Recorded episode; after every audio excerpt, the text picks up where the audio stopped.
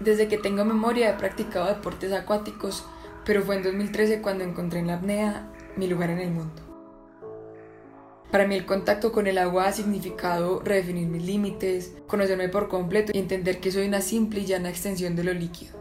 Seguramente por eso, ya sea en una piscina o en un lago o en el mismísimo mar, siento que puedo conocerme y encontrarme conmigo misma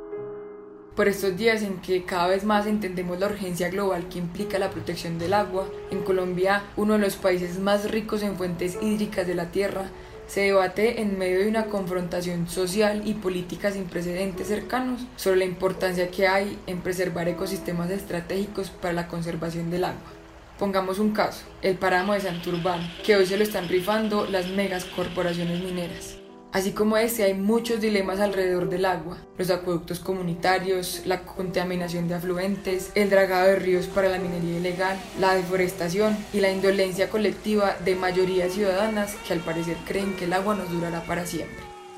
La ubicación geográfica de Colombia, privilegiada con su cercanía al trópico, que garantiza lluvias durante tres cuartas partes del año, costas extensas en los océanos Atlántico y Pacífico, y caudalosos ríos que surcan los más recónditos parajes de la geografía nacional, deberían suponer de entrada un compromiso político y ciudadano que replantee las relaciones entre el hombre y el agua.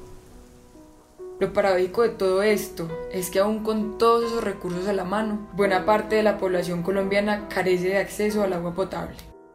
Las zonas rurales viven una suerte de guerra diaria por el agua, situación que deja como principales afectados a campesinos y a comunidades indígenas. En las zonas rurales, los propietarios de tierras por donde pasan ríos y quebradas los han privatizado, mientras los parques naturales pierden su vegetación a causa de la ganadería extensiva.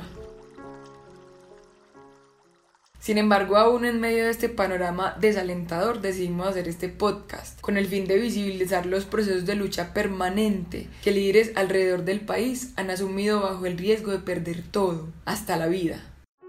Acompáñanos desde este 22 de marzo a conocer esas historias en las redes sociales de Tierra Grata Colombia y Cuatro Palabras. La revolución del agua inicia aquí.